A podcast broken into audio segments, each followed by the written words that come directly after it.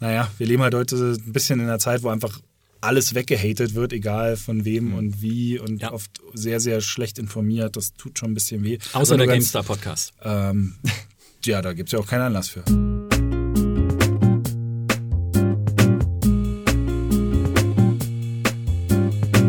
Das Nummer 1 Magazin für PC-Spieler. Dieses Motto steht oben in eurem Internetbrowser, wenn ihr GameStar.de besucht, was ihr natürlich jeden Tag tut, weil Podcast-Hörer exzellente Menschen sind, die stets darüber informiert sein wollen, was Maurice und Dimi gerade so machen. Die Frage kann ich beantworten. Wenn wir das hier aufnehmen, liegt Maurice krank zu Hause. Wir haben schon die Anzahl an Psionikern erhöht, die ihm täglich geopfert werden, um ihn schnell wieder fit zu kriegen. Und Dimi weilt im wohlverdienten Urlaub im zehntgrößten Spielemarkt der Welt in Italien. Aber zurück zum Thema, dem PC. Warum hängen wir eigentlich so am Personalcomputer? Was macht ihn als Spieleplattform so toll? Und ist es GameStar-Redakteuren vertraglich verboten, eine PS4 oder eine Xbox One zu besitzen? Mein Name ist Michael Graf. Mit mir über die Vor- und vielleicht auch die Nachteile des PCs sprechen heute Peter Bartke, der nach seiner GameStar-Karriere ein Magazin namens PC Peter gründen wird. Hallo. Und der Mann, der in seiner Freizeit gerne INI-Dateien bearbeitet, Christian Fritz Schneider. Hallo. Schön, dass ihr da seid. Ich schicke gleich den ultimativen Disclaimer vorneweg, denn ich spiele gar nicht nur am PC und ich glaube, das gilt für alle von uns. Da will ich mich anschließen und mich gleich beliebt machen, denn der Grund, warum ich gerne am PC spiele, ist auf jeden Fall nicht Maus und Tastatur. Oh, oh, oh gleich die Ketzerthese oh, ja, hier. Ja, ja. Es kommt immer drauf an. Es kommt immer drauf an. Wie ist bei dir, Peter? Äh, ich spiele ja fast gar nicht mehr, zurzeit zumindest. Und wenn, dann aber auf dem PC. Aber nur auf dem PC, ich weiß nicht, wie man sich so einschränken möchte, verstehe ich ehrlich gesagt nicht, weil es gibt so viele tolle Spiele, die nicht auf dem PC sind. Und allein deswegen lohnt es sich schon, woanders auch mal zu spielen. Du kaufst auch im Epic Store. Ja, das ist ja auf dem PC. ne, ich finde, also mal ab, unabhängig von Exklusivspielen, das ist halt immer so das einfachste Argument. Ich finde halt, Spiele, äh, es macht bei mir einen Unterschied, welche Art von Spiel ich spiele, welche Plattform ich dafür wähle. Weil ich sage halt immer, sowas wie ein Red Dead oder ein Assassin's Creed, das ist ein super schwerer Titel, Assassin's Creed oder halt so Action-Adventures im Allgemeinen, Tomb Raider auch und so, das spiele ich lieber chillig auf der Couch, auf der Konsole. Weil das sind für mich so Zurücklehnspiele. Die sind so unstressig. Da muss ich auch nichts Kleines lesen. Während wenn ich halt irgendwie so Hardcore-Monster-Strategiespiele spiele, wie ein äh, Stellaris, da gibt es ja auch eine Konsolenversion, aber da muss ich mich dann irgendwie reinlesen, welche Werte hat mein Imperium gerade, was verändert sich, wovon verdiene ich was, womit, wie viel Nahrung produziert der Planet im Unterschied zu dem anderen Planeten. Und das finde ich am PC einfacher, weil ich lese einfach nicht gerne am Fernseher, weil er auch so weit weg ist. Hm. Bei mir ist es so, alles, was entweder sehr schnell gesteuert wird oder sehr langsam, das muss auf dem PC gespielt werden. Also Ego-Shooter und Strategiespiele natürlich, weil aber da ist natürlich so, dass die meisten Strategiespiele eben sowieso nur auf dem PC gibt. Und äh, da, um da mal äh, Fritz äh, eine draufzugeben, da ist die Maus natürlich wunderbar und die Tastatur WASD ist für einen Ego-Shooter das Beste, was je erfunden wurde. Das ist natürlich äh, grober Unfug. ähm, es sei denn, man spielt Multiplayer, aber wer spielt schon Multiplayer? ähm, das ist auch großer Unfug. Nee, tatsächlich ähm, bin ich inzwischen auch bei Ego-Shootern so, dass ich äh, lieber mit dem Gamepad spiele, weil ich mag diese ähm, haptische Kontrolle und ähm, das weniger ruckhafte. Also in Singleplayer-Spielen ist es ja nicht so dringend notwendig, dass man super gut zielt in der mhm. Regel, äh, weil die meisten Spiele unterstützende Systeme drin haben, äh, siehe Call of Duty, Destiny. Ja, also Spiel mal Killzone 2 auf der PS3. Ja, das ist, das, es gibt natürlich Ausnahmefälle, aber ähm, die meisten größeren Produktionen, die jetzt klassisch Ego-Shooter Perspektiven bieten, die lassen sich heutzutage mit dem Gamepad sehr gut steuern. Und ich bin vielleicht ein bisschen in einer Sondersituation. Ich habe zu Hause ähm, zwar auch einen Fernseher, auf dem ich spiele, aber an diesem Fernseher ist ein PC angeschlossen. Natürlich auch die Konsolen, aber ich liege in der Regel auf der Couch und spiele von der Couch aus auf dem PC. Das heißt, ich spiele die meisten Sachen damit ein Gamepad. Ich will aber, wenn ich die Wahl hätte, würde ich die Konsolen am liebsten komplett rausnehmen aus der Rechnung und alles auf dem PC spielen. Denn auf dem PC kommen halt ein paar Sachen dazu und da sind wir wieder bei bei der Technik, zu der wir wahrscheinlich immer wieder hin zurückkommen werden. Mhm. Ähm, auf dem PC sind ein paar Sachen möglich, die eben auf den Konsolen nicht möglich sind. Die ganzen Bildverbesserungen, die man dazuschalten kann, in den meisten Spielen 60 Frames und aufwärts, obwohl mein Fernseher gar nicht jetzt unbedingt mehr könnte. Er kann eh nur 1080 und äh, 60, aber das ist für mich so mein Sweet Spot, da fühle ich mich wohl drin. Äh, ich brauche noch kein 4K, ich brauche auch keine 120 Frames, ähm, aber ich, mir tut's schon weh, wenn ich 30 nur bekomme. Das ist schon ein bisschen zu hart für meine Sehgewohnheiten. Hm. Ja, auf dem PC mag ich halt, dass du immer die Kontrolle hast. Dass du, du hast einerseits die Freiheit und du hast die Kontrolle über Sachen, die du auf der Konsole, wo du halt dem schutzlos ausgeliefert bist, sage ich mal, allein schon die äh, Intro-Sequenz beim Start eines Spiels, wo immer dieser Splash-Screen kommt. Oh, es ist ein Spiel von Bethesda. Oh, das wusste ich ja noch gar nicht. Ich spiele ja Doom erst zum 30. Mal. Ähm, cool, das gucke ich mir jetzt nochmal an. Und sowas kannst du immer schön äh, in der INI-Datei halt umschalten, kannst die Datei löschen, du kannst äh, deine Save-Games kopieren woanders hin. Ähm, ja, alles Mögliche. Du kannst allein Safe Games, wenn ich schon daran denke, wie oft ich mich geärgert habe, dass so diese Third-Party-Konsolen, äh, Action-Spiele, die nur einen Safe-Slot haben. Und dann kannst du zumindest auf dem, wenn es ein PC-Spiel ist, kannst du zumindest dann diese Datei irgendwo hinkopieren dann kannst du auch mal jemand anderen zum Beispiel den Anfang des Spiels zeigen, ohne dass gleich dein Spielstand weg ist. Und das geht halt auf dem PC, das ist wunderbar. Obwohl man da fairerweise sagen muss, also wenn ich mich recht entsinne, dieses ganze zum Beispiel Cloud-Saven von Speicherständen, was ja früher undenkbar war, heute finde ich absoluter Standard sein sollte. Also wer will seine Speicherstände noch wirklich auf der Festplatte suchen? Wie schön ist das, wenn man einen neuen Rechner einrichtet, äh, das Spiel runterlädt und dann sind die Speicherstände einfach da. Das nimmt man schon fast als selbstverständlich. Äh, das ist was, wenn ich mich recht entsinne, das tatsächlich auf der Xbox 360 damals anfingen, diesen Service zu bieten, den, den Cloud Safe Service zu bieten und dann zogen die anderen Plattformen nach. Wie gesagt, heute ist es fast Standard. Wenn es ein Spiel mal nicht hat, ist man schon fast überrascht. Der Epic Store hatte es anfangs nicht, zieht ihn jetzt langsam nach, aber als ich das im Epic Store mit letztens mal wieder erlebt habe, war ich wirklich so überrascht, dass ich ich fühlte sich an, als wäre ich in den 90ern. Äh, meine Speicherstände sind auf dem anderen Rechner im Büro dann plötzlich nicht da. Äh, also da würde ich fast sagen, da sind schon ein paar Trends, ein paar Bequemlichkeitstrends von den Konsolen gekommen, wie ja so viele Bequemlichkeitstrends von den Konsolen kommen, weil ja. die am Ende dann doch meistens noch der der Massenmarkt sind. Also das, wo dann die wirklichen Zahlen stattfinden. Ähm, und der PC ist dann die Elite-Plattform, die aber so cool, wie sie jetzt flexibel ist, oft dann auch noch ein bisschen tückischer ist. Denn so schön man auf dem PC ja das einstellen kann, zum Glück passiert das nicht mehr so oft, aber oft genug muss man doch irgendwie Sachen einstellen, die man gar nicht unbedingt einstellen will, weil irgendwas nicht funktioniert. Äh, und das passiert einem auf dem PC natürlich viel, viel häufiger als auf einer Konsole. So fair muss man dann auch wiederum sein. Ja klar, dafür existiert ja Technik, um uns das Leben leichter zu machen. Und leichter als eine Konsole kann sie es uns ja fast gar nicht machen, wenn es um Spiele geht. Solange wir zumindest noch kein cloud-basiertes Streaming haben. Oh, ich habe den Witz gar nicht gemacht. Das erste Spiel mit Cloud Saves war Final Fantasy VII natürlich. Entschuldigung. Ähm, Fritz schüttelt nur den Kopf. Es ist, es ist wundervoll. So, ähm, weil natürlich braucht eine Konsole keine Treiberinstallation. Du musst nicht irgendwie äh, langwierig rausfinden, warum die Texturen in Rage klippen ach nee, Moment, das ist ein Problem von Rage, es liegt gar nicht an meiner Grafikkarte, was ich dann nach einer Woche festgestellt habe und solche Sachen. Äh, die haben wahrscheinlich auch auf der Konsole geklippt, oder? Weil die Tech-Engine damals mhm. einfach ein bisschen. Da war es sogar noch, da war es sogar noch schlimmer. aber, aber installier mal heute auf einem modernen Rechner Quake 4 und wunder dich, warum sehen die Texturen so unglaublich beschissen aus. Und dann sitzt du aber erstmal eine Weile davor und denkst, was, das kann doch nicht sein, ich habe das doch besser in. Also so schlimm sah das Spiel nur auch wieder nicht aus, bis man irgendwann in irgendeinem Forum rausfindet, ach so, das Spiel kann moderne Grafikkarten nicht erkennen und denkt deshalb, ich hätte zu wenig Grafikspeicher, also automatisch, obwohl ich, egal was ich einstelle, alles auf niedrig. Also muss man in die oft schon erwähnte INI-Datei rein, irgendwo eine Zeile umschreiben und plötzlich sind die Texturen wieder so scharf, dass man sich wundert, Moment mal, so gut sah das damals aus. Ja, so gut äh, sah es damals aus, nur konnte es niemals damals in der Auflösung spielen. äh, und heute geht das dann aber. Äh, ja, und Konsolen brauchen ja inzwischen auch 1000 Patches, wenn sie hochfahren. Gehen wir geh mal eine zwei Wochen, zwei oder drei Wochen in den Urlaub und komm nach Hause. Ja, ja das stimmt. Erstmal 64 Gigabyte Xbox Service Update runterladen ja. und dann zwei Wochen keine Serververbindung wieder, Wahnsinn. weil doch irgendwas nicht funktioniert. Okay, kommt vor, äh, natürlich. Was äh, für mich den PC halt vor allem spannend macht. Ich bin nicht so, äh, so modern, so postmodern wie du und habe einen PC an den Fernseher angeschlossen, weil das ist, das äh, geht allein räumlich gar nicht, weil ich wohne in, quasi in einer Fabrikhalle und da steht mein PC am einen Ende. Ihr sag, sag ruhig so, Schloss. Ja, in einem, in einem neoklassischen Schloss, ja. Und ähm, Da steht mein PC ganz woanders. Äh, und einem eigenen Kabel, Schloss. Kabel verlegen. das ist ein eigenes kleines Schloss im Garten.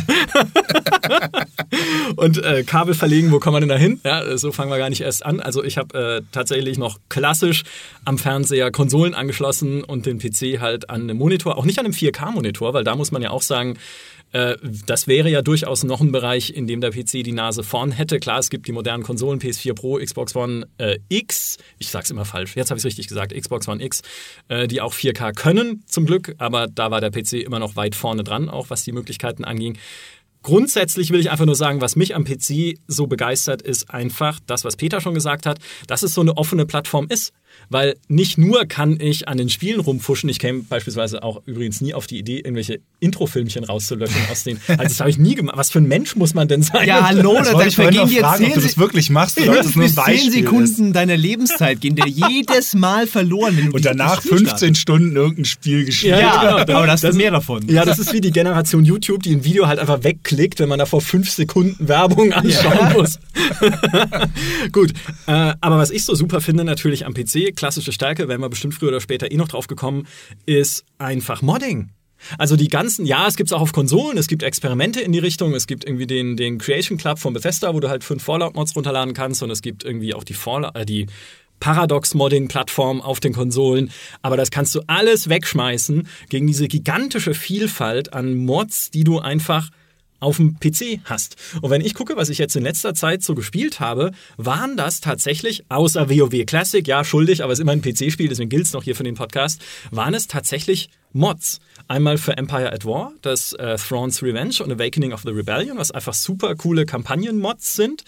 Ähm, und für Hearts of Iron 4, auch von Paradox, das Kaiserreich. Das ist ähm, eine Mod, die so nach dem Ersten Weltkrieg eigentlich spielt, unter der Prämisse, was wäre denn gewesen, wenn das damals Deutsche Kaiserreich diesen Krieg gewonnen hätte oder zumindest so halbwegs gewonnen hätte. Ähm, und da entstehen halt die, die absurdesten Alternate History Szenarien dann draus mit irgendwie einem kommunistischen Bürgerkrieg in den USA und irgendwie, also passiert halt ein Haufen Mist einfach, aber es ist super lustig teilweise.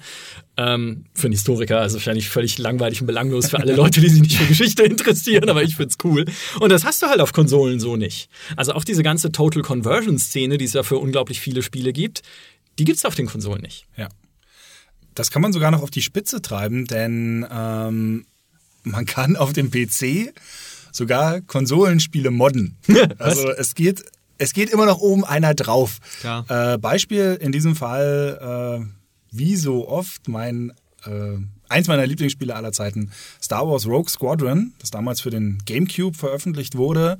Äh, also das zweite Nee, Rogue Leader, so rum. Rogue Squadron war das erste, das noch für ein N64 kam und noch auch für den PC, aber danach kamen sie nur noch für den GameCube, die beiden Teile. Und Rogue Leader kann man über einen Emulator inzwischen sehr, sehr gut, über den Dolphin-Emulator spielen. Das geht zu 99,6 Prozent, würde ich sagen, durchaus äh, komplett flüssig und vor allen Dingen auch in hohen Auflösungen. Du kannst ja dann die Auflösung hochschrauben und alles scharf stellen und es sieht unfassbar gut aus.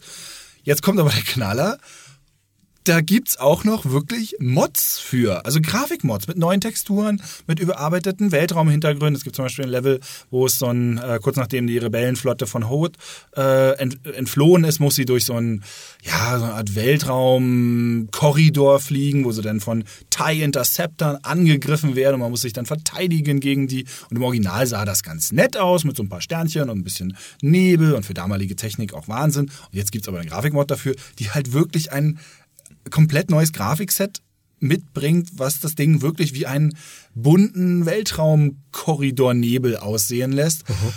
Und das ist halt eine Mod für ein, für ein Konsolenspiel, was auf dem PC emuliert wird. Also, oh was? Was, was? was ist denn da los? Und das ist nicht die einzige Mod. Also es gibt erstaunlich viele Mods für Konsolenspiele. Man kann zum Beispiel äh, Demon's Souls, was ja leider nie auf eine andere Plattform gekommen ist, wo es nie eine Remaster von gab, also der Dark Souls Vorgänger, den kann man auf dem PC inzwischen in äh, 4K ähm, super emulieren, läuft richtig, richtig cool, hatte aber bis vor kurzem noch das Problem, dass es halt 30 Frames limitiert war. Und 30 Frames, finde ich, sagen zwar immer alle, dass man das eigentlich gar nicht sieht, 60 Frames, 30 Frames, ich sehe das.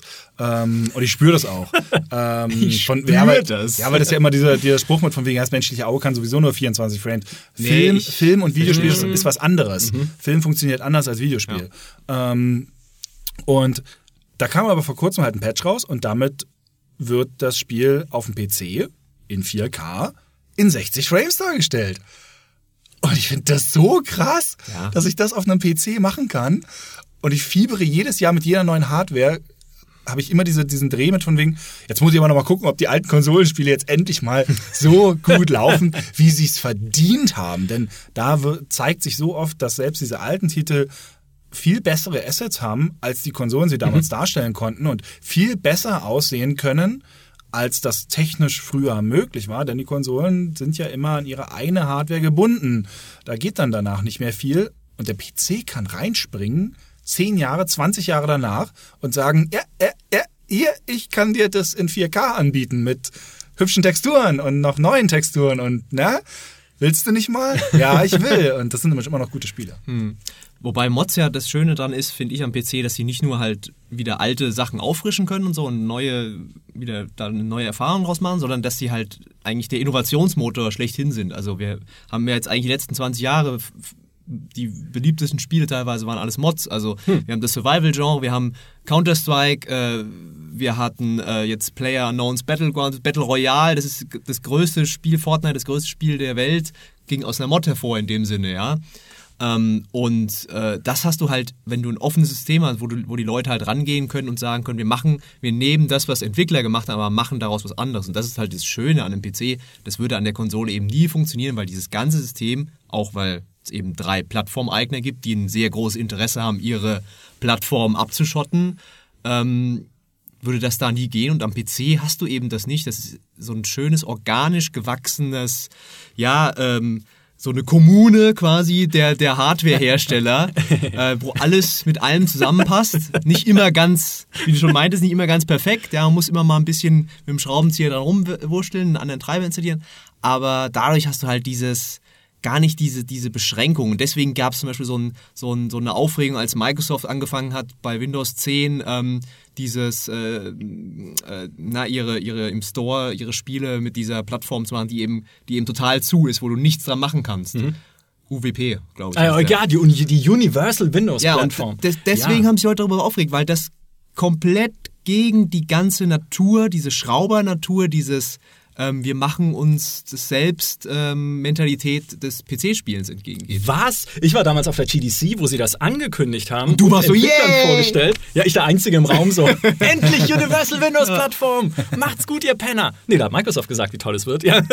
Äh, Maybe not. Ich muss ja, ich muss ja gestehen, ich, ich bin nicht der Schrauber. Ich war nie der Schrauber, weil PC ist natürlich auch so, auch historisch betrachtet, kommt ja aus so einer technikbegeisterten Szene, die auch gerne an Hardware schraubt, einfach im Keller und sich ein bisschen ausprobiert und hey, was ist denn, wenn ich jetzt die Grafikkarte übertakte und da noch die Kühlung irgendwie, die Wasserkühlung einbaue und hier noch einen RAM-Riegel austausche und so weiter und so fort, was ja ein super tolles Beschäftigungsfeld ist für viele Menschen.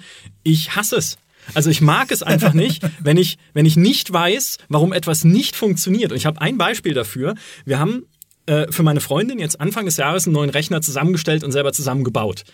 Und der hat, wir haben dann versucht, Anthem drauf zu spielen, mag sowieso ein Fehler gewesen sein, aber unabhängig davon war es halt so, dass Anthem immer nach 20 Minuten abgestürzt ist bei ihr. Immer. Andere Spiele haben dann auch damit angefangen und wir haben halt so, okay, was, was kann jetzt sein? Grafikkarte überhitzt, rumprobiert, andere Grafikkarte eingebaut, gleiches Problem. Okay, RAM-Problem, neues RAM bestellt irgendwie beim Händler und gesagt, hey, dein RAM ist kaputt, schick doch mal neues RAM. Okay, hat neues RAM geschickt, neues RAM eingebaut, ging nicht. Ausprobiert, geht's mit einem RAM-Riegel, ist irgendwie einer der RAM-Anschlüsse auf dem Mainboard kaputt. Nee, war auch bei einem RAM-Riegel dann irgendwie das Problem. Okay, kann es auch nicht sein. Andere RAM-Dinger eingebaut, aus meinem Rechner ausgebaut, die zweite Festplatte ausgebaut. Das ist Ähm, Liebe, ja. weil ich dachte, Nee, das war, das war einfach nur, das, ich wollte halt, das war Obsession. Ja? Das hatte schon nichts mehr mit dem Rechner an sich zu tun. Es war nur noch dieses, es gibt ein Problem und ich muss in der Lage sein, es zu lösen ja. mit meinen bescheidenen Mitteln des einfach rumprobieren und rumstöpseln. Weil was weiß ich denn? Ja. So, Festplatte ausgebaut, die ist bis heute nicht wieder eingebaut, die zweite Festplatte und gedacht, okay, es liegt vielleicht an der SSD und an der, an der HD, dass die irgendwie nicht miteinander können oder so. Windows 4, 5, 6 mal neu installiert, glaube ich, mit so einem scheiß Bootstick. Ja, und Nichts, nichts davon. Und dann meint sie so irgendwann, ach ja, guck mal, hier im Internet steht, ich soll mal ein BIOS-Update machen. ist so scheiße. Ja, und dann haben wir halt ein BIOS-Update gemacht und das war's dann. Das war halt irgendein dummes BIOS-Problem, dass es irgendwie mit irgendwelchen RAM-Frequenzen Probleme hatte dann am Ende. Stand aber nirgendwo, ja. Also gut, steht nicht im Handbuch, hey, ich habe Probleme mit RAM-Frequenzen, aber irgendwann, und dann, ja, dann ging's halt nach drei Wochen oder sowas. Aber BIOS-Update hört sich auch wie was an, was man seit zehn Jahren eigentlich nicht mehr, Deswegen, ja. nicht mehr macht. Ne? Also ich habe seit Ewigkeiten nicht mehr. Das waren meine überhaupt Worte. am BIOS. Na, lustigerweise ist es in den letzten Jahren wieder populärer geworden, auch weil du halt eigentlich vor, vor der Zeit des Internets war das noch, glaube ich, eigentlich noch weniger, dass du es gemacht hast, aber jetzt seitdem haben die Hersteller gesagt, ja, können wir jetzt ja auch das BIOS einfach ganz locker Also ganz früher war das ja sowieso immer dieses von wegen, ey, wenn du ein BIOS-Update machst, dann zieh dir aber den Atomschutzanzug an und äh, dann stellst du den Rechner irgendwo in einen Raum, keine Ahnung. In so einen reinen Raum. Ja, so. ja, also das, das BIOS-Update war immer so dieses, okay, du kannst das machen. Ja. Aber warum? Du musst dann morgen einen neuen Rechner kaufen. ja. ne? Also das war immer so mit vorgehaltener Waffe, wie so ein Erpressungsversuch. Ja, ja. Äh, heute ja. ist das, glaube ich, ein bisschen einfacher, aber es ist trotzdem immer noch so dieses, dieses Update, wo dann wirklich ganz deutlich die Warnung kommt, also wenn sie das machen und da geht jetzt was schief, dann müssen sie zumindest ein neues Mainboard kaufen. Ja. Das ist wie wenn in Spielen steht, trennen Sie bitte nicht die Stromversorgung, ja. während er speichert. Ja, weil ich reiß immer sofort den Stecker raus, nachdem ich auf Save Game geklickt habe. Aber tatsächlich, wie ihr sagt, ne, so BIOS Update ist gefühlt irgendwie sowas aus den 90ern. Ja. Das ist wie Master Slave konfigurieren bei Festplatten.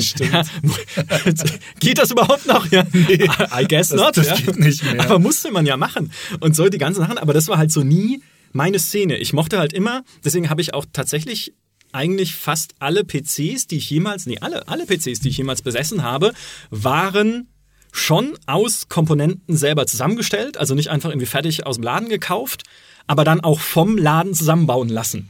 Weil ich keine Lust hatte, den ganzen Klump mit nach Hause zu nehmen und es geht nicht. Mhm. Wobei da gibt es noch eine witzige Anekdote, weil letztes Mal, als ich mir einen Fertigrechner bestellt habe, ähm, ich sage nicht bei wem, habe ich ihn aufgemacht, Packung aufgemacht, also die, die in der kam so, die Schachtel aufgemacht, Klappe auf, an der Seite, weil da war auch innen Verpackungsmaterial drin, dass nichts kaputt geht. Plopp, fällt der Prozessorkühler mit raus. also so viel zum Thema im Laden zusammenbauen lassen. Klappt auch nicht immer. Aber ich glaube, warum das so populär ist und also warum so viele das so gerne mögen. Und wir haben sehen ja auch immer, äh, dass in Foren Leute sagen, oh, mein, mein Setup ist so geil, ich habe hier mir ein Cockpit gebaut für Star Citizen äh, mhm. für 6000 Euro oder so. Ist halt auch einfach, glaube ich, das ist halt auch wie diese PC-Szene entstanden ist, ist dieses, ich sag mal, dieses geheime Wissen, das da ja. weitergegeben wurde. Ja? Und du sagst, was, du weißt nicht, wie du deine Grafik, ich erzähl dir das mal. Und du hast dann gleich diese, diese sofortige äh, ja, äh, dieses Erfolgserlebnis, ja, ich habe jetzt was gemacht und es hat, hat was verbessert oder jetzt, jetzt läuft das endlich, nachdem ich ähm, die Auto-Access äh, BAT oder das war mhm. Windows äh, umgeschrieben habe. Ähm, und das ist halt schon klar, man kann das nicht, muss das nicht mögen, aber das ist halt so in dieser DNA unglaublich verwurzelt, ne, dass du dieses, äh, es läuft was nicht, ähm, da muss ich jetzt ran. Ja? Und das hast du, hat auch halt auch, hat auch negative Folgen, hat auch diesen Elitismus ein bisschen gefördert, gerade in der PC-Hardcore-Community, wo die ja. Leute sagen, die Console Peasants und wir, äh, ja, da geht es schon in komische Richtung mit der Master Race, ähm, solche ähnlichen Sachen. Ähm, aber man versteht, wo das herkommt, ja. Zumal man ja heute sagen muss, die Zeiten, in denen das notwendig war, so wahnsinnig viel dran rumzufummeln, sind ja lange vorbei. Also seit gut zehn Jahren sind wir an einem Punkt, wo ein halbwegs ordentlicher Mittelklasse-Rechner fast alles in allen Details darstellen kann. Das ist ja ewig her, dass wir wirklich diese, diese auf Anschlag Spieleveröffentlichungen hatten, dass ein neues Spiel rausgekommen ist. Wing Commander, Outcast mhm. und mhm. Äh, äh, nicht Cyber, äh, Crisis. es war klar, dass Crisis jetzt kommt, ja. Äh, Crisis. Und, und dann lief das auf keinem System. Mhm. Es sei denn, du hast halt entweder ends viel Geld reingesteckt oder da mega drin rumgefummelt, damit das dann ging. Ich meine, Wing Commander früher, da musste man irgendwie äh, die die die ähm, Auto Exec und die But und die Config äh, SES. Config genau Oder SYS. ähm, die musste man bearbeiten. Du brauchtest eine Bootdisk, um jeden Scheiß aus dem System rauszuschmeißen, außer das, was du unbedingt brauchst, damit du halt das Spiel starten kannst. Es ging gar nicht anders. Und das ist ja doch lange, lange vorbei. ja. Es geht jetzt vielleicht ein bisschen, ja, zum Teil. Fairerweise so sehr, du hast ja gerade schon gesagt, PC Master Race, da muss man halt auch, ich kann ja verstehen, dass sich die Leute irgendwie freuen, dass sie irgendwie einen super PC zusammengesetzt haben und da auch alles cool drauf läuft und finde ich ja auch schön. Aber man muss natürlich auch immer absolut im Hinterkopf behalten, die meisten von den ganzen schönen Spielen, die wir so spielen, wären ohne die Konsolen nicht möglich. Weil nicht automatisch dann jeder einen PC hätte, sondern ganz viele einfach gar nichts hätten und dann wäre nicht das Geld da. Die würden dann diese- Schach spielen, ja. ja, die würden irgendwas anderes machen. Ne? Die würden noch mehr auf dem Handy spielen. Ja, Mobile, so. ja, genau. Äh, genau. Äh, und dann wäre einfach das Geld für viele von den Produktionen, die wir so geil finden, einfach weg. Ein Witcher 3, ein Skyrim würde es ohne Konsolen nicht geben. Mhm. Also das muss man auch mal ganz fair sagen, wenn dann immer so von wegen "Hö, Konsolenspiel, Casual und so. Und, aber das finde ich sowieso albern. Da- das Dafür lässt sich- zu alt für den ja, Quatsch. das stimmt. Äh, Das lässt sich untermauern mit Marktzahlen, weil wir sind ja auch hier, um was zu lernen, weil tatsächlich der Mobile-Markt weltweit, laut einem Superdata-Report von äh, Marktforschern, der äh, Konsolen, nee Quatsch, der Mobile-Markt hat weltweit einen Umfang von 31, nee, 61, ich sag mal, heute ist echt der Wurm drin irgendwie, 61,3 Milliarden US-Dollar. Also das ist mit Abstand der größte Spielemarkt, den es da draußen gibt. Dann folgt der PC-Markt mit 35,7 Milliarden Dollar. Und dann tatsächlich der kleinste Markt ist international betrachtet der Konsolenmarkt mit 12,7 Milliarden. Aber, aber auf dem PC, das mit Abstand größte Segment ist halt Free-to-Play mit irgendwie 17 Milliarden äh, Dollar Umfang. Und mit Premium-Spielen, also das, was wir als Vollpreisspielen kennen oder halt Spiele, für die man zumindest halt Geld hinlegen muss, das macht auf dem PC nur 7,2 Milliarden.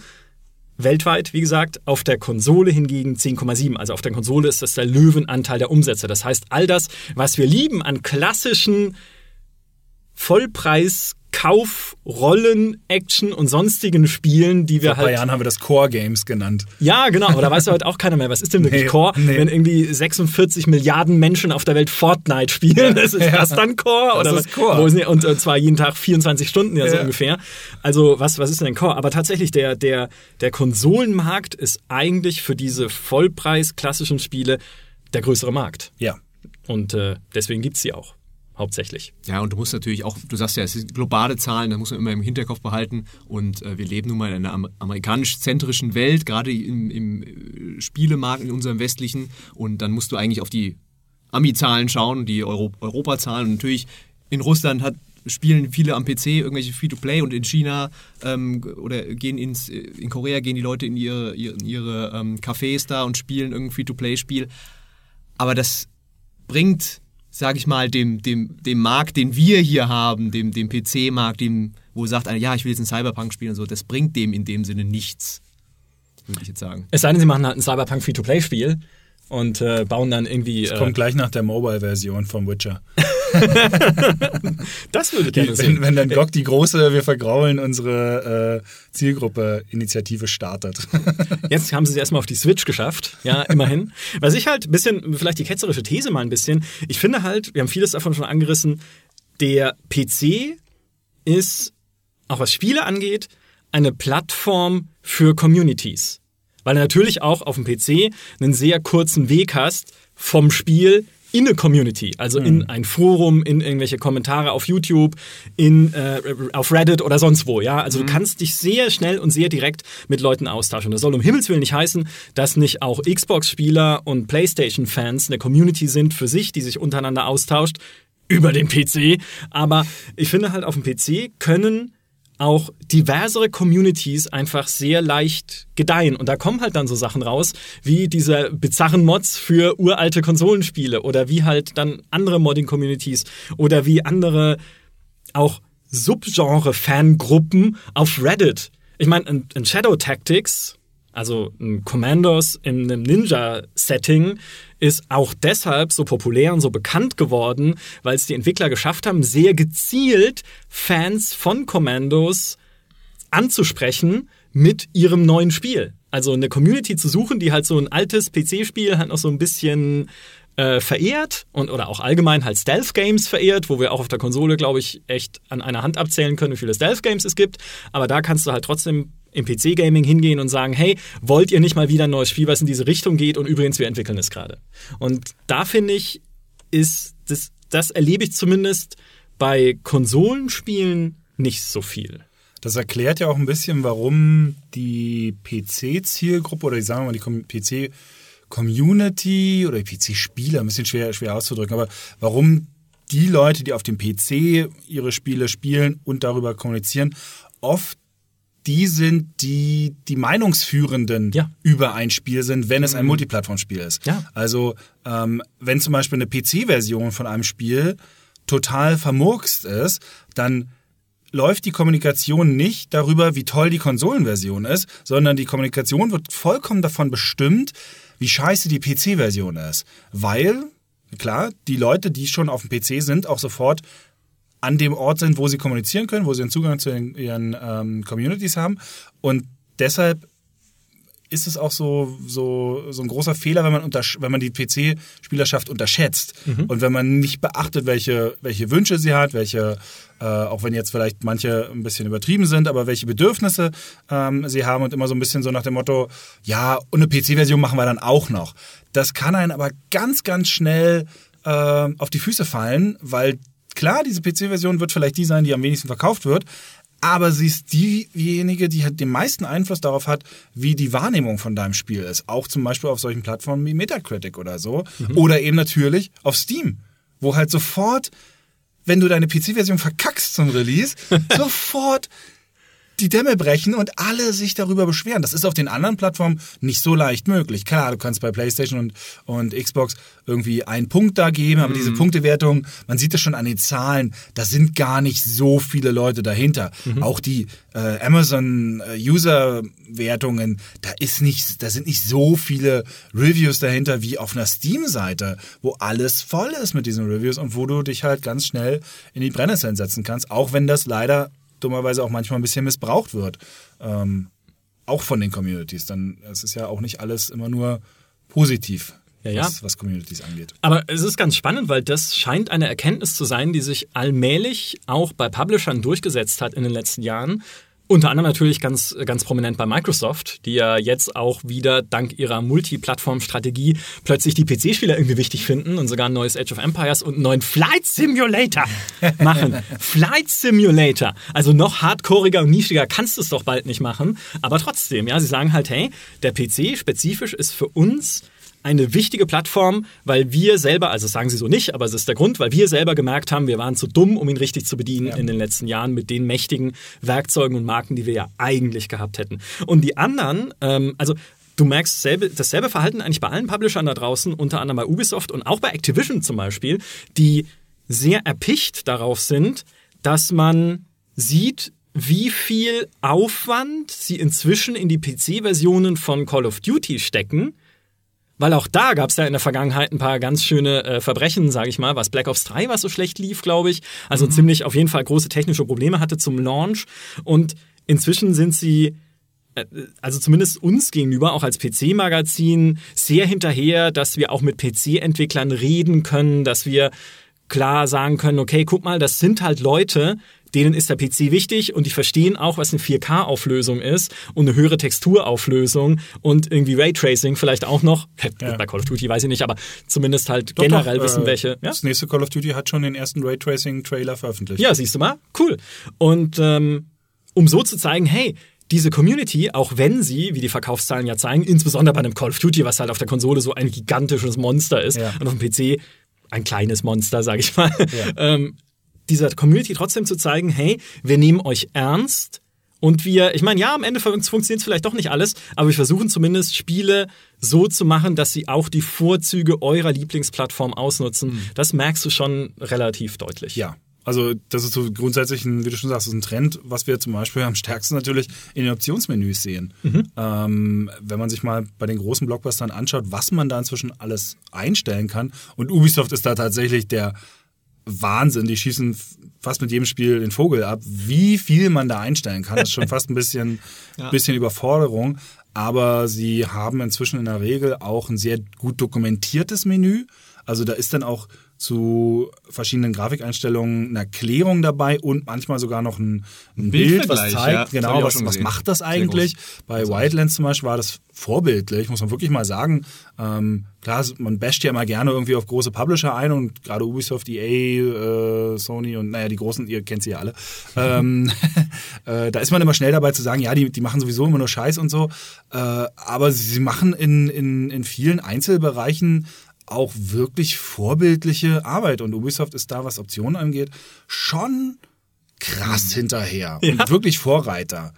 Kleine Anekdote dazu, Entschuldige, hat jetzt gar nichts damit zu tun, aber es mir gerade einfällt, ist, vor kurzem ist doch NBA 2K20 erschienen von äh, 2K Games, logischerweise, wie es schon im Titel sich dezent andeutet. Ist da, was wir, ist da eigentlich noch ein Spiel dabei oder ist man da, hat das man nur so- die ein Slotmaschine? Lootbox-Ding, genau. So ein Ähm, Hebel einfach. Ja, was Ja, äh, logischerweise ne, äh, sehr kontrovers diskutiert wird in Communities wegen seiner ähm, Mikrotransaktionen. Und das Geile war aber, ich habe, ich weiß nicht mehr auf welcher Plattform es war, halt irgendeinen Artikel dazu gelesen und der erste Kommentar war drunter, ja, mal wieder scheiß EA. ja. Nein.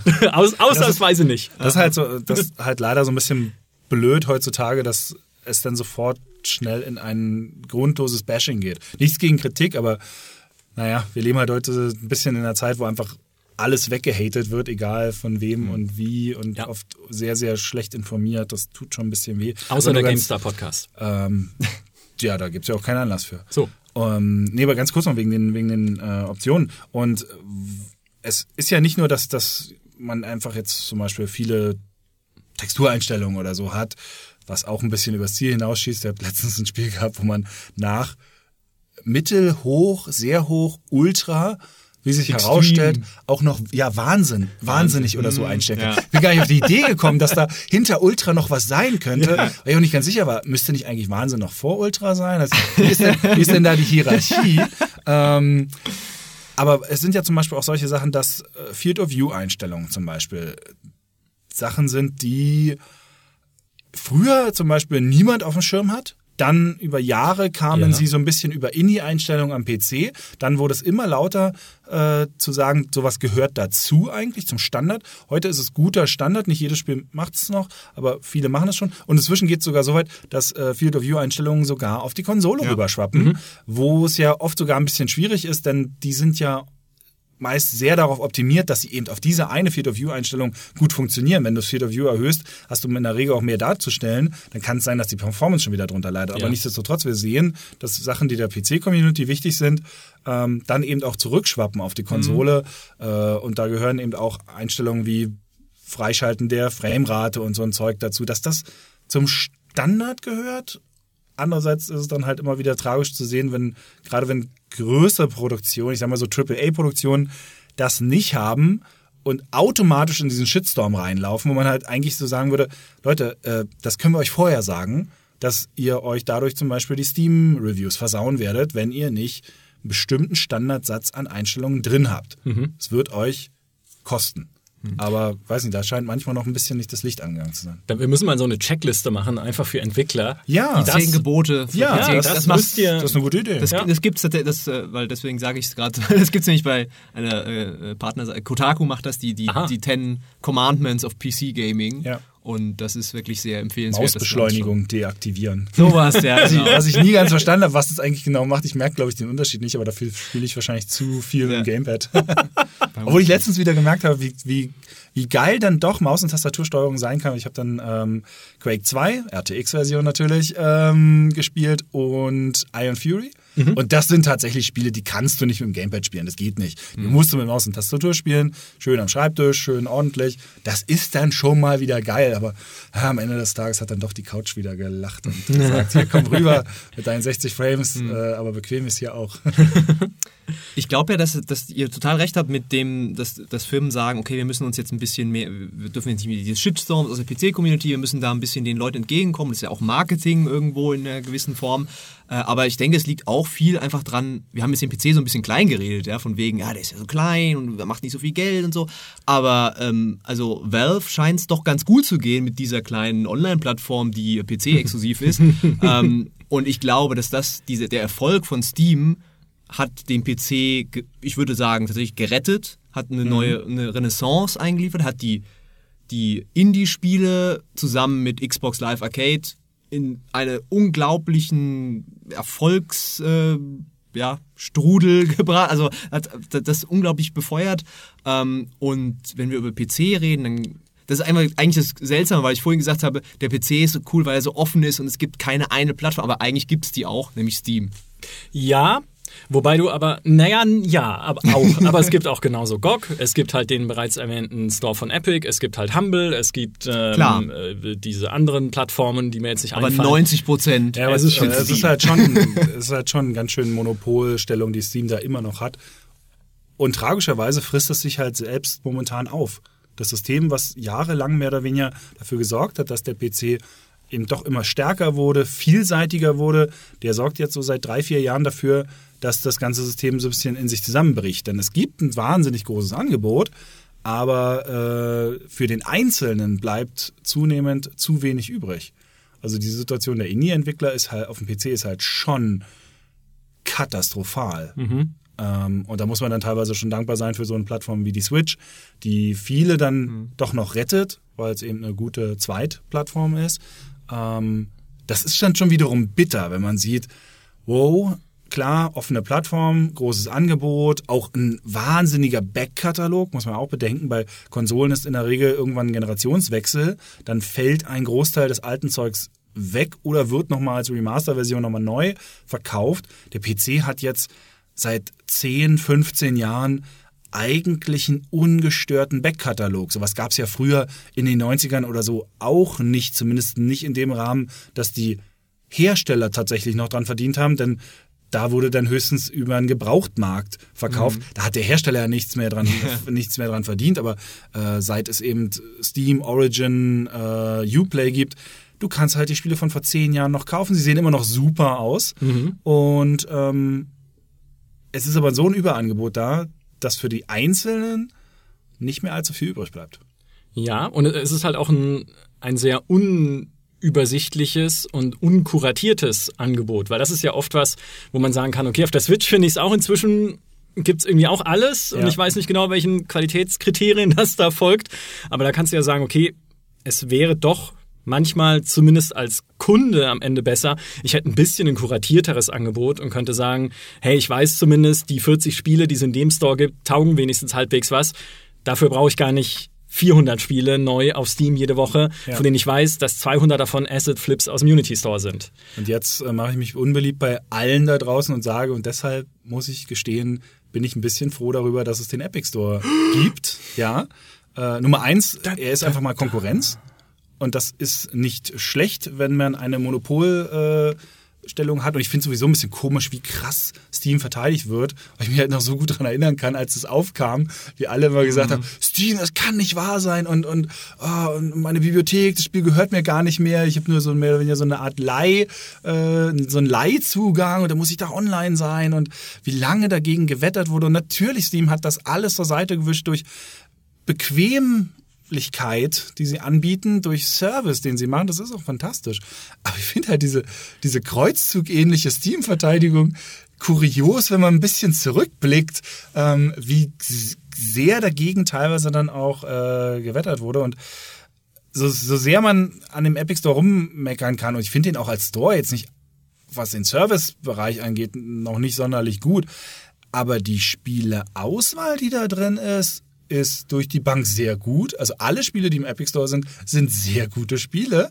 Und ähm, dadurch, dass ich auch weiß, dass viele Studios und viele Spiele nur dadurch mehr oder weniger überhaupt sich rechnen, sehe ich es dann doch ein bisschen auch von der Entwicklerseite und sage, naja, ich bin halt schon froh, dass das eine oder andere sehr coole kleine Spiel dadurch wenigstens seine Entwickler bezahlen kann dass die irgendwie Essen im nächsten Monat auf dem Tisch haben und ihre Miete bezahlen können.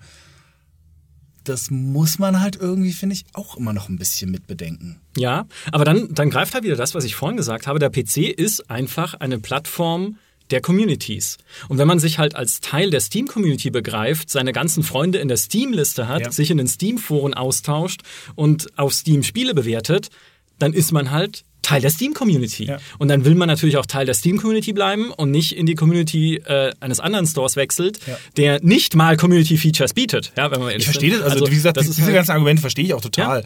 Aber äh, Also der PC ist so eine Plattform von lauter so, so äh, gallischen Dörfern, benachbarten, die, äh, und ich finde, so funktioniert halt ein Konsolenökosystem nicht, weil da gibt's halt den Plattforminhaber als Römer. Ja? Und die, da steht halt überall die römische Standarte von, okay, jetzt, ich verzerre das Bild jetzt komplett von Microsoft und Sony und, und Nintendo. Und auf dem PC, ja, gibt's halt auch, klar, Steam natürlich als riesigen Plattformbetreiber, aber trotzdem drumherum fragmentiert halt auch noch ganz viele kleinere, spezialisiertere, in der Tiefe interessierte Communities für alles. Und ich finde, das macht die Plattform jetzt mal aus Journalistenperspektive auch für uns so spannend, weil es halt immer eine Milliarde spannender Geschichten und Themen gibt, die in diesen kleinen Communities diskutiert werden. Es macht es aber nur halt auch zur Hölle, weil du musst sie finden. Und ich weiß ja jetzt, also was jetzt gerade in der Stealth-Game-Community voll angesagt ist, weiß ich nicht. Wahrscheinlich nix, weil es nichts gibt. Keine Ahnung. Die, Die sind spielen abgetaucht. Ja, die spielen jetzt immer noch so Dark Mod oder Lassen sich sowas. nicht mehr sehen. Ja, wer weiß. Ja, genau. Ja, Halten die Füße still. das, das hat ein bisschen, jetzt habe ich es kapiert.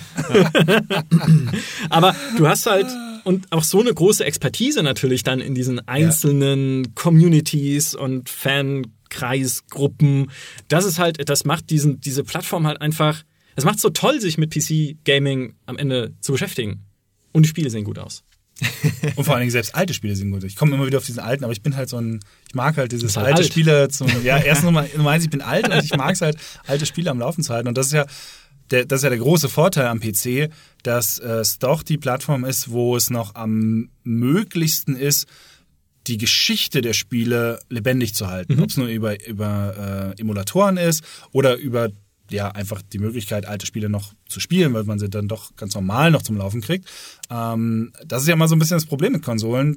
Sobald die Konsole weg ist, stirbt nach und nach auch die Geschichte mehr oder weniger dieser Konsolen. Klar, wir haben inzwischen andere äh, Möglichkeiten, sie uns zu bewahren durch Plattformen wie YouTube und so, wo es einfach das komplette Spiel hochgeladen gibt. Und ich würde mal die steile These aufstellen, dass alle Spiele, die heute rauskommen, die in 1080, 1440, vielleicht dann auch sogar in den nächsten Jahren in 4K hochgeladen, komplett hochgeladen werden, die dürften damit dann auch safe sein. Ich glaube, ab, ab 1080 kann man sagen, ist es eigentlich safe.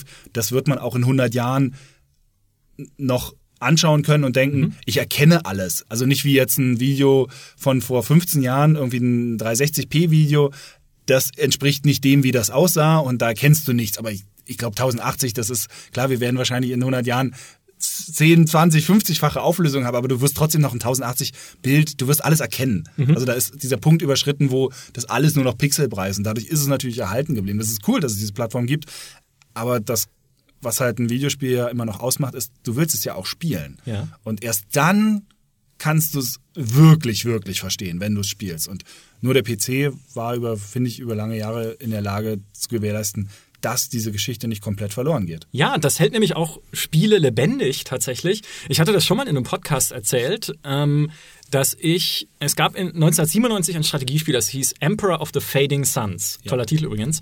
Und äh, kennt aber kein Schwein mehr. Also im Prinzip fast jeder, den ich, außer Fritz, der Stimmt, kennt das haben alles. wir, den haben wir zusammen gemacht im Podcast. Kann da ging es irgendwie um vergessene Ja, genau, äh, so vergessene Spiele, Ja, ja, genau. Äh, Und das ist halt eins meiner Spiele, die ich so alle drei Jahre mal wieder auspacke und spiele, bis sie mir zu stressig werden, weil zu viel passiert. Was ich ja nicht sagen will, ist, als ich für diesen Podcast recherchiert habe, habe ich tatsächlich irgendwo im Internet ein Forum gefunden, wo heute noch, wer weiß wie viele, ja 10, 15 Leute oder so, dieses Spiel modden und es dadurch lebendig halten und auch lebendige Diskussionen weiterhin führen, wie die Warenkreisläufe sind in dem Spiel und wie das Militärsystem funktioniert und auch wie sie immer noch Bugs finden von damals und versuchen die zu fixen irgendwie, was aber nicht klappt, weil die Engine irgendwie totaler Crap ist. Solche Sachen. Und das hast du halt sonst auf anderen Plattformen nicht. Dieses, Ja. auch diese Weiterbeschäftigung. Klar, natürlich können wir auch, oder kann auch ein Konsolenspieler oder können auch Konsolen-Communities sich darüber austauschen, wie toll es damals war, als sie halt irgendwie Metal Gear 2 gespielt haben auf der Playstation oder sonst was. Aber wirklich noch am Spiel arbeiten, live und es dann noch spielen, das geht halt nur auf dem PC. Letztens ist doch sogar diese komplett restaurierte Version von KOTOR 2 rausgekommen. Äh, noch mit etlichen Inhalten, die sie dann irgendwo in Dateien gefunden haben und dann doch wieder so hingebaut haben, dass es im Spiel funktioniert. Dann hat die Steam-Version sogar noch ein Update bekommen. Selbst wenn man diesen Mod nicht benutzt, kann man das jetzt auf Steam auch mit dem Gamepad äh, spielen. Äh, und ja. KOTOR ist halt ein super Couch-Spiel, ja. ähnlich wie die Mass Effect-Spiele. Mhm. Ähm, und, und hohe Auflösungen und sowas alles. Und das geht halt dann wiederum nur auf dem, äh, auf dem PC, auf der Konsole. Ich meine, ich bin auf Gedeih und Verderb Microsoft ausgeliefert, die es nie machen werden, äh, um mein Mechassault 1 und 2 äh, auf die Xbox One X mit 4K zu bekommen. Mhm. Nein, werde ich nie sehen, aber es, äh, mein Herz ja. blutet. Stell dir doch vor, äh, Vampire Bloodlines wäre exklusiv für Konsolen erschienen und dann hätten die ähm, zumachen dann, müssen. dann oh, hätte, was, hätte, was, ja, ja, ja, was wäre passiert? Kein Mensch hätte da an Patches arbeiten können für zehn Jahre, das Spiel perfektionieren können. Wobei man da sagen muss, obwohl, ich weiß es nicht, wer weiß, ne? Eigentlich müsste man ja sagen, hey, es gibt doch auch Qualitätskontrolle auf den Konsolen und eigentlich hätte sowas wie Vampire Bloodlines mit dem Plotstopper, der am Anfang drin war, nicht. Also, ich, Vielleicht ich, haben sie es deswegen nur auf dem PC veröffentlicht, weil sie wussten, sie kommen da eh nicht durch. Ja, ja weiß man es. Vielleicht mhm. hätten sie es auch irgendwie bei Microsoft dann durch die Kontrolle geschafft. Was? Ich habe das doch sechs Stunden gespielt, das ist doch alles in Ordnung. Oh, oh, man kann nicht ins Boot einsteigen. Ah, oh, blöd. Naja, gut. Viele Probleme, aber ja, tatsächlich. Und ähm, das ist halt auch immer wieder dieses Graben in bisschen den alten Geschichten macht halt einerseits den Reiz des PCs aus und zweitens halt das, was wir schon gesagt haben. Man hat halt auch wirklich heute das Gefühl, der PC Schick. Nee, ist nicht so gut da wie nie zuvor. Eigentlich. Richtig, genau. Ja. Also es ist ja. nicht die größte Plattform vielleicht, gerade für so Premium Games, wie wir vorhin gesagt haben, aber es das Angebot ist so groß wie noch nie. Er steht nach Jahren des immer mal wieder Totsagens wieder im Zentrum der Aufmerksamkeit und auch im Zentrum des Betüddelns, nenne ich es jetzt das Zentrum des Betüddelns. Das klingt wie so ein, die neue Show auf RTL 2. Zentrum des, äh, naja. Und ähm, auch durch Publisher. Und es, es gab noch nie fast, sage ich mal, eine bessere Zeit PC-Spieler zu sein. Unabhängig davon, was man jetzt von einzelnen Spielen hält. Also ob ja. NBA 2K20 auf dem PC jetzt irgendwie gut ist. Denk, denk an die Zeit der letzten Konsolengeneration nach Gears of War, ähm, wie da die PC-Spieler, was die da äh, leiden mussten an Konsolenumsetzungen, äh, an blöden Cover-Shootern, an also da ist es verglichen damit, leben wir jetzt wirklich in dieser goldenen Epoche, sage ich mal. Es gibt so viele, es gibt Paradox, die immer in das nächste Strategiespiel für PC raushauen. Ähm, es gibt Indie-Spiele, die so nur auf dem PC möglich sind und dann erst geportet werden. Stardew Valley zum Beispiel, mhm. die unglaubliche Erfolgsschichten feiern, eben weil der PC halt da ist und das, das erlaubt halt auch. Und ich finde immer noch, der PC ist halt auch einfach, hat halt auch einfach diese Rolle als, weil es halt so ein Multifunktionsgerät ist. Ja. Äh, du kannst damit arbeiten, du kannst äh, damit Videos schneiden, du kannst, ja, die Let's Player benutzen ihren PC, du, du streamst damit. Ähm, eigentlich die einzige Gefahr für den PC, finde ich, ist nicht die Konsole, sondern das Handy tatsächlich, weil das ein kleiner PC ist. Und du viel, was du früher mit einem PC machen musstest, zum Beispiel in die Foren gehen und dann ja, schreiben, hey, oder deinen Walkthrough anschauen, ähm, wie komme ich da jetzt weiter oder so. Das kannst du heute nämlich alles mit dem Handy machen.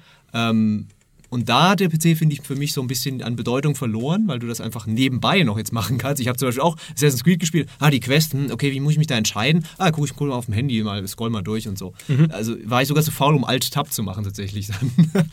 Da wird es wahrscheinlich sogar nochmal spannend, wie das jetzt mit Stadia weitergeht. Hm. Also sicherlich nicht am Anfang, weil alles, was ich bis jetzt davon so gehört habe, ist echt so dieses, naja, also dieser Launch von Stadia wird sowas von ein überschaubarer das wird Techniktest underwhelming. Ja, äh, ja. werden. Aber ich meine, da steht Google dahinter, die machen das nicht, nicht ohne Grund. Und ja, ja. selbst wenn sie jetzt sehr langsam starten, werden sich alles ganz genau anschauen. Ähm, und dann werden wir wahrscheinlich in zwei, drei Jahren sehen, was jetzt da tatsächlich draus wurde, ja. wie sie es den Markt umgeschmissen haben, auch mit, den, mit dem ganzen Pässe-System und mit dem Streaming der Spiele. Ähm, wobei ich ein bisschen, bisschen Sorge habe, wenn das tatsächlich in Richtung ja, wir, wir streamen Spiele jetzt nur noch von, von irgendwo her, lass es von mir aus am Ende auch von PCs aus sein, dass ähm, vielleicht trotzdem so, so ein paar PC-exklusive Sonderbehandlungen, die man jetzt hat, dann wegfallen, weil Natürlich. also ich war ein Riesenfan von dem inzwischen leider sterbenden Physics-System mhm. äh, von Nvidia, weil ey, Batman mit Rauch, der sich physikalisch korrekt wegbewegt, wenn man Aha. da durchläuft. Ja. Das ist einfach immer noch absolut geile Scheiße.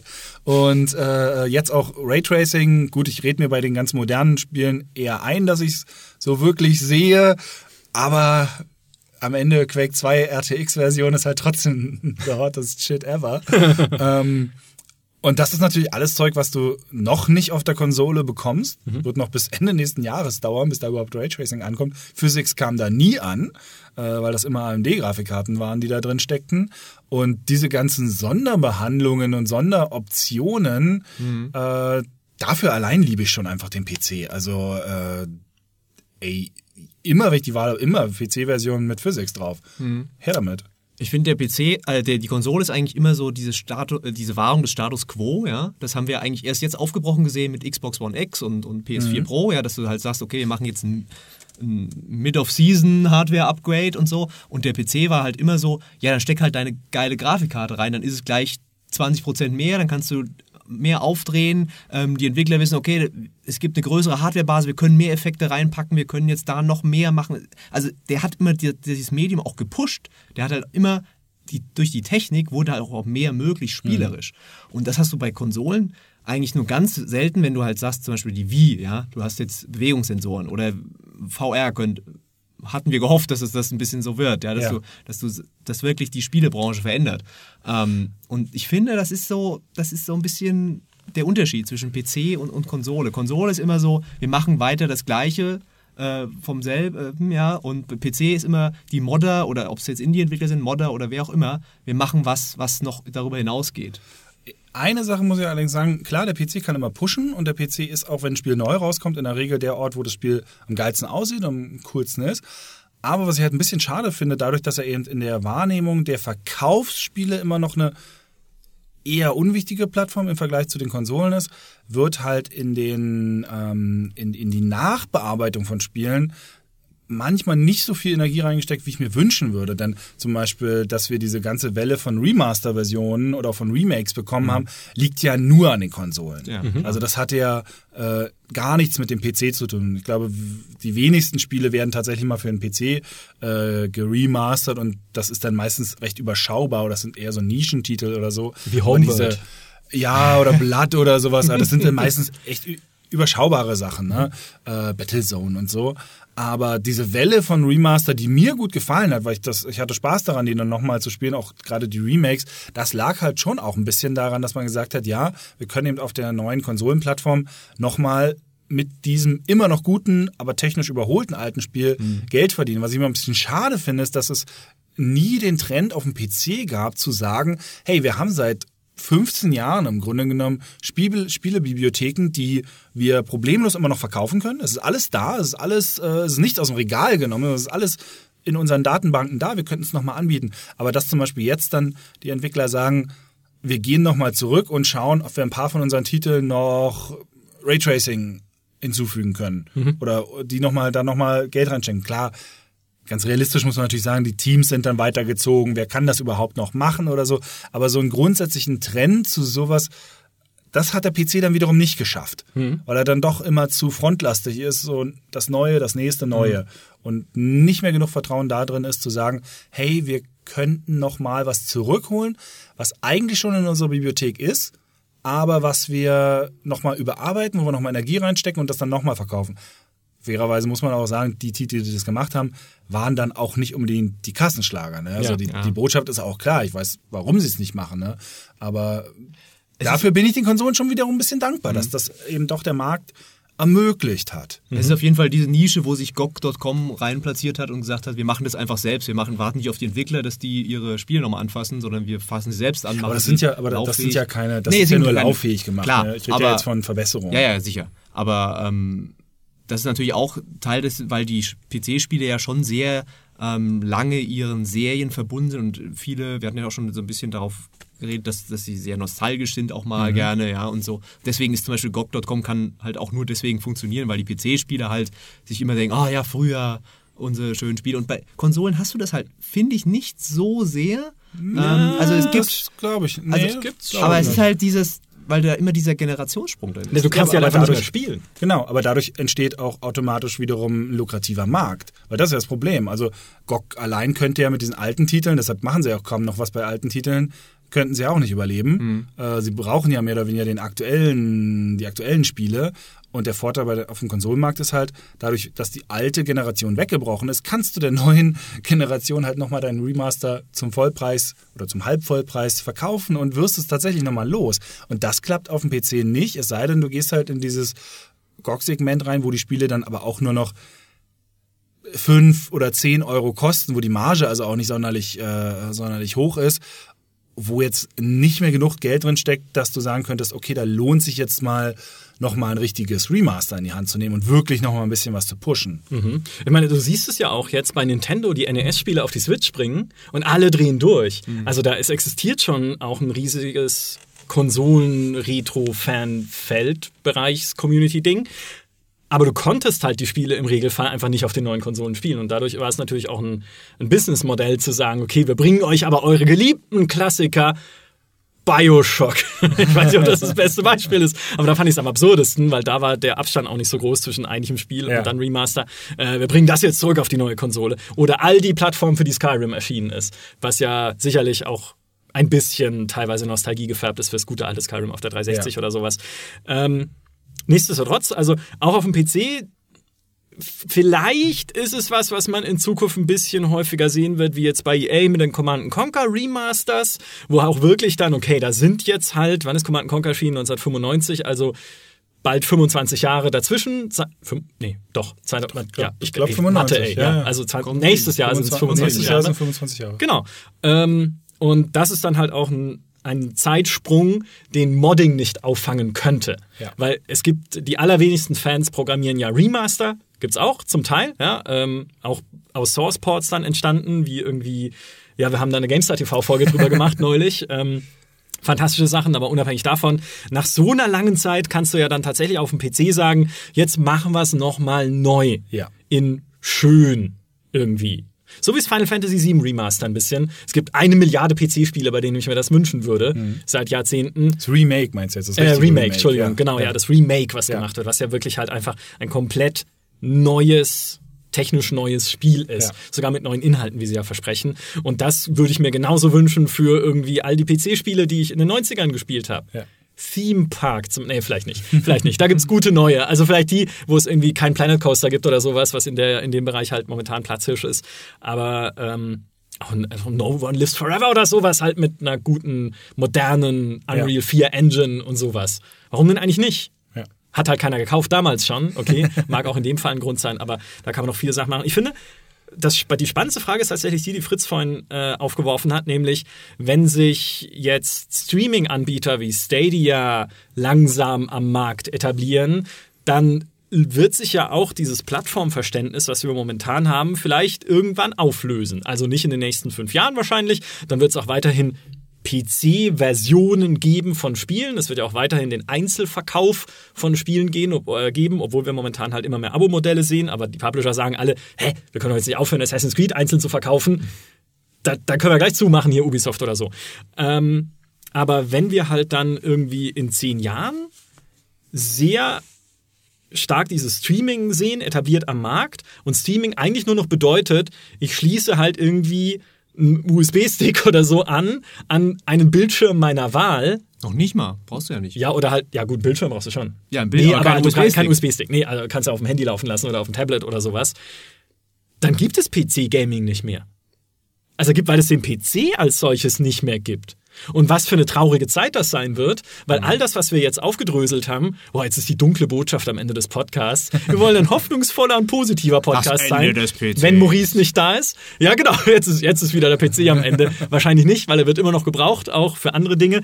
Und äh, man kann ja auch auf dem PC streamen, aber all die Vorteile, die wir gerade umrissen haben des PCs, das Modding unter anderem, das wird aber schon schwierig, wenn die Spiele dann halt irgendwie in Paris auf irgendwelchen Servern laufen und ja. nur zu mir gestreamt werden oder sagen wir mal, in Deutschland stehen die Server hoffentlich, weil aus Paris zu streamen ist vielleicht keine gute Idee im Einzelfall, je nachdem wie die Leitungen sind, aber da wird es dann nochmal spannend zu sagen, okay, was, was ist überhaupt noch PC-Gaming. Ich muss gerade nur lachen, weil wir machen das ja hier bei Webedia auch so, dass wir aus Paris streamen, unser Server. Äh, stehen die nicht in Paris? Ja, ja. Doch. Und das ist witzigerweise sogar schneller. Ja, ist schneller als, als aus. Nürnberg. Ja, stimmt. Ja, das ist Nürnberg, ja.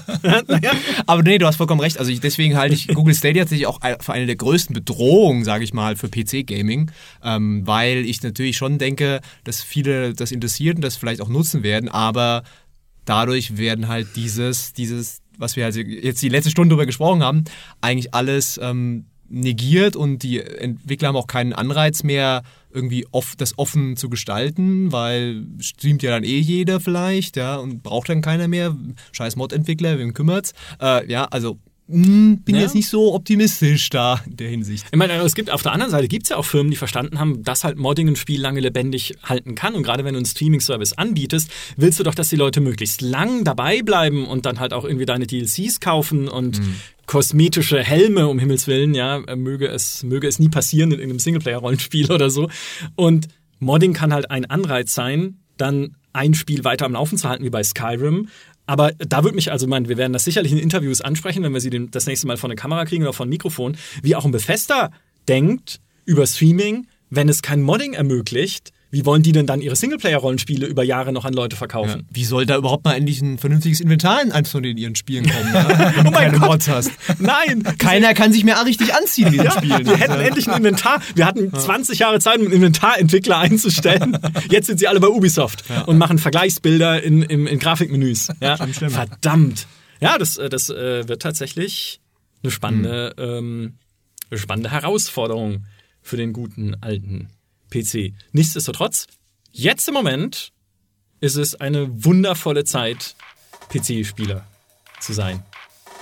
Das als positives Schlusswort. Wie gesagt, wir können auch mal positiv sein, wenn Maurice nicht dabei ist. Finde ich auch, Das ja. ist, ähm, wir sind jetzt alle glücklich. Wir hoffen, ihr hattet Spaß bei dieser Folge oder habt auch was gelernt. Zum Beispiel äh, über alte Spiele vom GameCube, die immer noch gemoddet werden. Das wusste ich selber nicht. Und wir hören uns wieder nächste Woche mit einer neuen Folge. Dann wieder für unsere lieben Hörer bei GameStar Plus. Macht's gut, bis dahin. Ciao. Tschüss. Tschüss.